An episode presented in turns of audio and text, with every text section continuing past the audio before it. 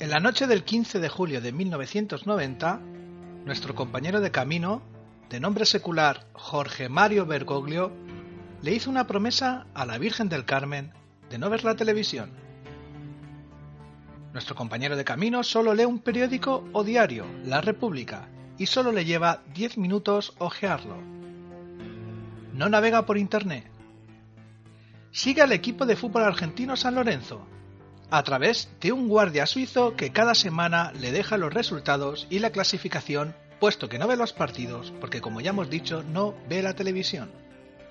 Normalmente a las 9 de la noche está en la cama y lee hasta casi las 10.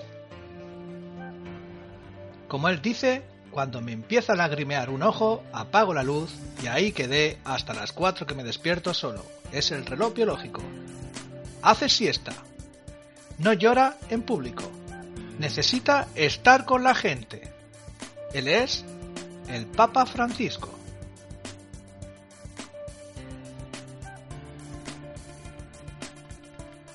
Vamos a conocer un poco más al Papa Francisco. Argentino, de Buenos Aires, el Papa número 266, jefe del Estado y octavo soberano del Estado más pequeño del planeta, Ciudad del Vaticano. Curiosidad, primer Papa latinoamericano, elegido además el 13 de marzo de 2013, o sea, el 13 del 3 de 2013. Si tenéis curiosidad, ver la relación del Papa Francisco con este número. Además se le conoce como el Papa Francisco, que también tiene 13 letras. Fue elegido en quinta votación en el segundo día del cónclave. Pero el Papa Francisco parece hecho de otra pasta. Buscando documentos sonoros, he encontrado una entrevista realizada por Valentina Alazraqui, periodista mexicana encargada de cubrir el Vaticano como corresponsal de Televisa. Y ya os aviso, jamás pensaríais que esto lo pudiera decir un papa. sabe cómo se suicida un argentino? ¿No? Se sube arriba de su ego y de ahí se tira abajo. Hablar así, no sé. Siempre he hablado así, siempre. Por ahí es un defecto, no sé, pero la gente creo que me entiende.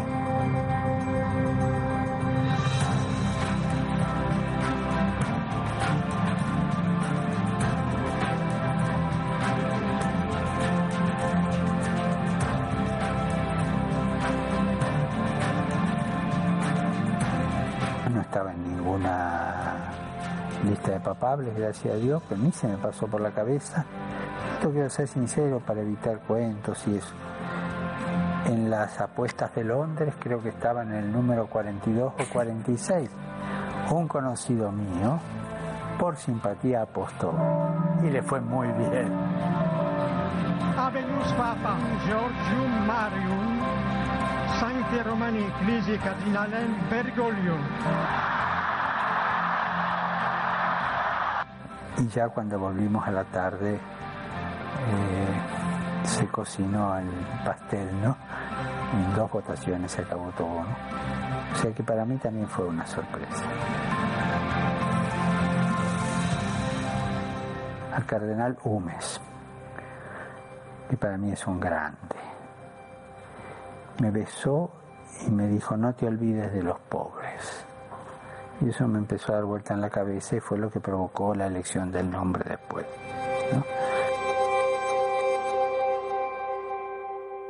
Eh, después de la elección bajé, eh, había ya un ascensor con varios cardenales, y no, usted tiene que ir solo, y dice, no, yo voy con ellos.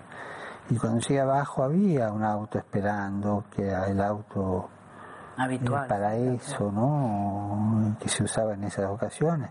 Dije, no, yo voy en el bus con ellos. pues". Pero me salen solo esas cosas, ¿no es cierto? No es que pretenda, eh, trato de ser yo como me gusta. Y a veces por ahí me exagero en alguna cosa que puede ofender a alguien.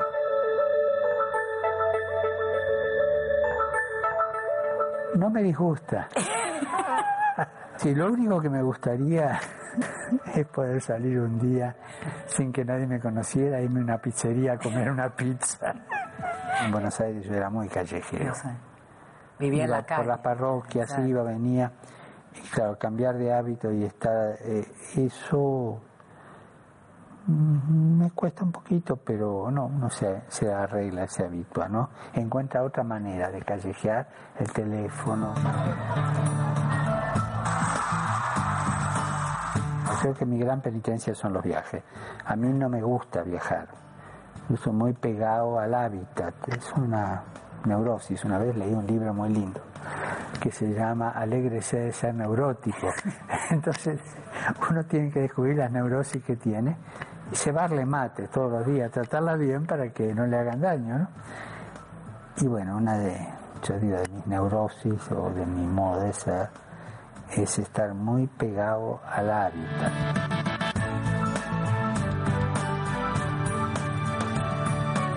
Es simplemente porque hay gente. Eh, yo ya solo no, no hubiera soportado. No porque sea lujoso, como algunos dicen, porque dicen, "Ah, no, es lujoso. El apartamento no es lujoso, es grande. Pero esa soledad no lo hubiera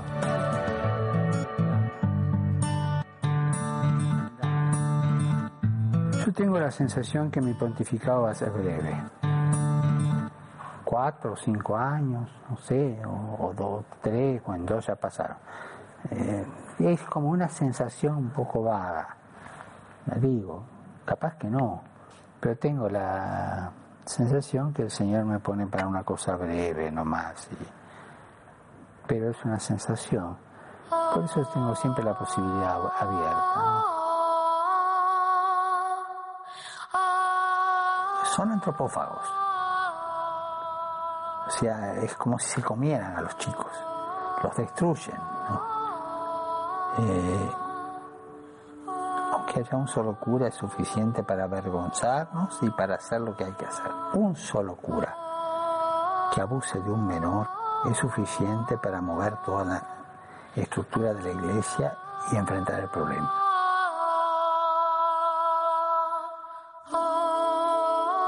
Yo nunca tuve contacto con los legionarios de Cristo, porque no estaban en Buenos Aires. Cuando me enteré del escandalazo, realmente me, me dolió mucho, me escandalicé. O sea, cómo esta persona pudo llegar hasta esto. Evidentemente que era una persona muy enferma, porque además de todos los abusos, eh, creo que también había dos o tres mujeres de por medio, hijos con una o con otra, no sé. O sea que había algo ahí y mucha plata. Pero creo que se trataba de un enfermo, un gran enfermo.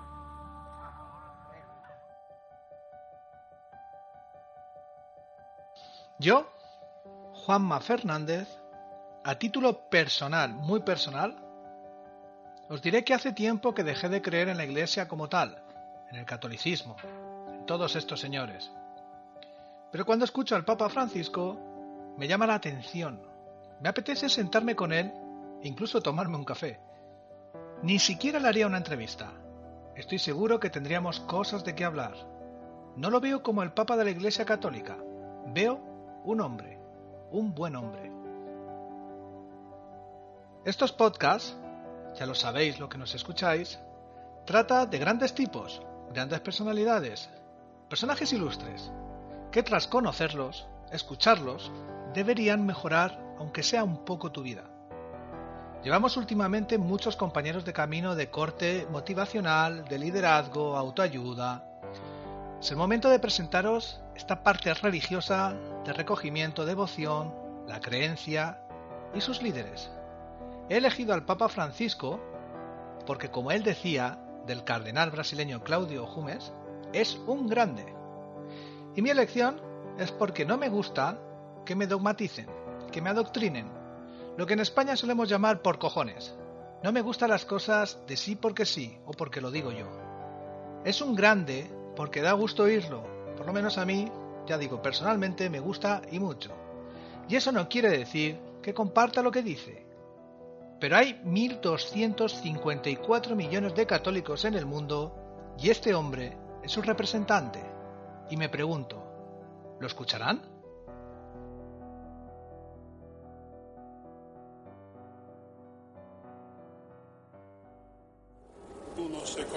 El Papa Francisco, lejos de sorprender con regalos de Navidad y lluvia de elogios a los sacerdotes, obispos y cardenales de la curia, los sacudió con un mensaje de crítica.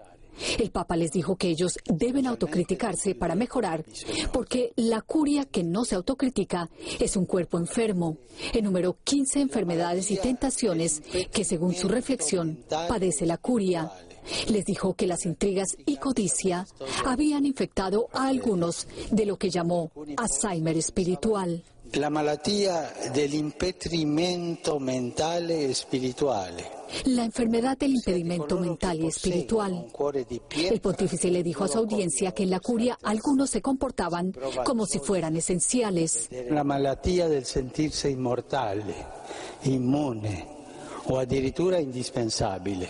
La enfermedad de sentirse inmortal, indispensable, inmune. Es una malattia grave. El Papa les habló de una enfermedad gravísima, de la que muchos padecían, la de ser chismosos, el hablar mal de los demás. Dijo que esa era la enfermedad de los cobardes, que no tienen el coraje de hablar de frente y lo hacen por la espalda. Como parte de su jalón de orejas, el Papa Francisco le dijo a su sorprendida audiencia La malattia di divinizzare i capi. que algunos de ellos endiosaban a sus superiores para su propio beneficio. Después de las duras críticas a su curia, cerró su intervención deseándoles una feliz Navidad y los invitó a que tuvieran más alegría en sus corazones y les dijo que una buena dosis de humor hace bien al ser humano. Ahí lo tenéis. Desde que llegó al papado, Francisco I ha hecho cambios dentro de la Santa Sede. Reformas y sobre todo sencillez.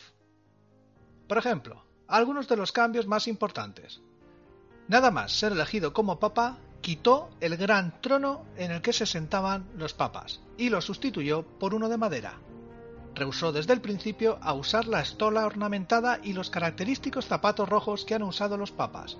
En cambio, usa una sencilla estola blanca. También, cuando se elija al papa, es confeccionada una nueva cruz representativa del sumo pontífice. Las han habido de oro, diamantes y piedras preciosas. Ya os imaginaréis, Francisco I solicitó una cruz con un sencillo diseño de plata que la acompaña siempre, al igual que el anillo del pescador, también en plata. En su primer día de papa fue a recoger su equipaje y a pagar la factura de su hotel. Según dijo, cada uno debe asumir su responsabilidad al tiempo que ya era hora de quitar privilegios. Su residencia es en Casa Santa Marta, no en una torre de marfil y además quiere que sea fácil el acceso a él. Semana Santa celebra la misa del jueves santo en lugares heridos, como una cárcel infantil o un centro de cuidados paliativos. Realiza entrevistas libres sin censuras, responde a preguntas libremente formuladas sin temor a afrontar cuestiones como la corrupción en la Iglesia o la sexualidad. Ha depurado la banca del Vaticano. Se baja del Papa móvil, incluso sube a personas en él, Opta por sencillos vehículos para sus desplazamientos. Llama mucho por teléfono y deja cariñosos mensajes en el contestador, como hizo a estas monjas españolas que no pudieron cogerle el teléfono. ¿Qué andarán haciendo las monjas que no pueden atender? Soy el Papa Francisco. Las quería saludar en este fin de año. Voy a ver si más tarde la puedo llamar. Que Dios la bendiga. De familia modesta, le gustaba mucho el tango, sobre todo Ada Falcón y Carlos Gardel. Amante del equipo de su barrio, el San Lorenzo de Almagro. Le gustaba ir con sus amigos y tenía una novia. Una tarde, de forma inesperada, descubrió en la Basílica San José de Flores la semilla de la vocación religiosa. Él iba con sus amigos, entró en una iglesia, se confiesa y en ese momento siente la vocación y no sale con sus amigos. Su vida había cambiado. Después de la confesión, sentí que algo había cambiado. Yo no era el mismo. Había oído justamente como una voz, una llamada. Estaba convencido de que tenía que ser sacerdote. Nacido un 17 de diciembre de 1936 en el barrio porteño de Flores. Es el mayor de cinco hijos sus padres de origen italiano. estudió en el Colegio Salesiano Wilfrid Barón de los Santos Ángeles, de la localidad de Ramos Mejía, y posteriormente en la Escuela Secundaria Industrial Hipólito Rigoyen. Tuvo una estrecha relación con sus abuelos, en especial con su abuela materna Rosa Vasallo, de la cual el propio Francisco dijo que era la mujer de mayor influencia que había tenido en su vida. Cuando sintió la llamada hacia el sacerdocio, Bergoglio estaba estudiando técnico químico y posteriormente entró en la Compañía de Jesús. Siendo seminarista, tocó el fondo del sufrimiento, enfermó debido a una neumonía de la cual tuvo que ser intervenido estirpándole parte de uno de sus pulmones. Una de las monjas que fue a visitarle le dijo que estaba imitando el sufrimiento de Jesús. Y eso le valió frente a las palabras de tranquilo, ya pasará, te curarás, etc. Palabras que no le sirvieron de nada y sí las de la monja. En 1957 ingresa en el seminario del barrio Villa Devoto. Del 1964 a 1966 fue profesor de literatura y psicología en varios colegios de Buenos Aires. Entre 1967 y 1970 estudia teología y el 13 de diciembre de 1969, como ya dijimos, se ordena como sacerdote. 40 años después de entrar en el seminario y de la mano de Juan Pablo II, entra en el Colegio de Cardenales. Obispo de Auca y arzobispo de Buenos Aires. Francisco, como arzobispo y cardenal, ha sido reconocido por su trabajo al servicio y la defensa de los pobres en Argentina, entre otros por la directora del Programa Mundial de Alimentos de la ONU, quien encomió su labor en este sentido. Ha sido también crítico con lo que llamó un acostumbramiento a la pobreza, y ha reprochado abiertamente a la sociedad y al gobierno argentino por no impedir el aumento de una pobreza que llegó a definir como inmoral, injusta e ilegítima, al ocurrir en una nación que posee las condiciones económicas necesarias para evitar esos daños. Con respecto a la desigualdad social, en su mensaje para la 48 Jornada Mundial de las Comunicaciones Sociales, el Papa Francisco dijo, Hoy vivimos en un mundo que se va haciendo cada vez más pequeño, por lo tanto, parece que debería ser más fácil estar cerca los unos de los otros. El desarrollo de los transportes y de las tecnologías de la comunicación nos acercan, conectándonos mejor, y la globalización nos hace interdependientes. Sin embargo, en la humanidad aún quedan divisiones, a veces muy marcadas. A nivel global, vemos la escandalosa distancia entre el lujo de los más ricos y la miseria de los más pobres. A menudo, basta caminar por una ciudad para ver el contraste entre la gente que vive en las aceras y la luz resplandeciente de las tiendas. Nos hemos acostumbrado tanto a ello que ya no nos llama la atención. Y estamos llegando al final. Como siempre vamos a dar las gracias a las músicas usadas en el programa con los temas Sunrise Piano de Dizzy Maisic, Daydream de Mark Teicher, Point of No Return de Roger Subirana y las sintonías habituales de Raúl Fernández. Es complicado, muy complicado, hablar de un compañero de camino de la talla del Papa Francisco, y menos en apenas 20 minutos. Pero sí que creo que os hacéis una idea de qué clase de persona es, que al fin y al cabo es lo que pretende siempre este podcast. Por supuesto, tiene sus detractores, dentro y fuera de la Iglesia Católica. A mí sinceramente me da igual, es un tipo que, que me encanta. Podríamos hablar de su reforma, de los jesuitas, de los masones, hay de todo. Ya es un trabajo personal si queréis investigar más. Hay de todo.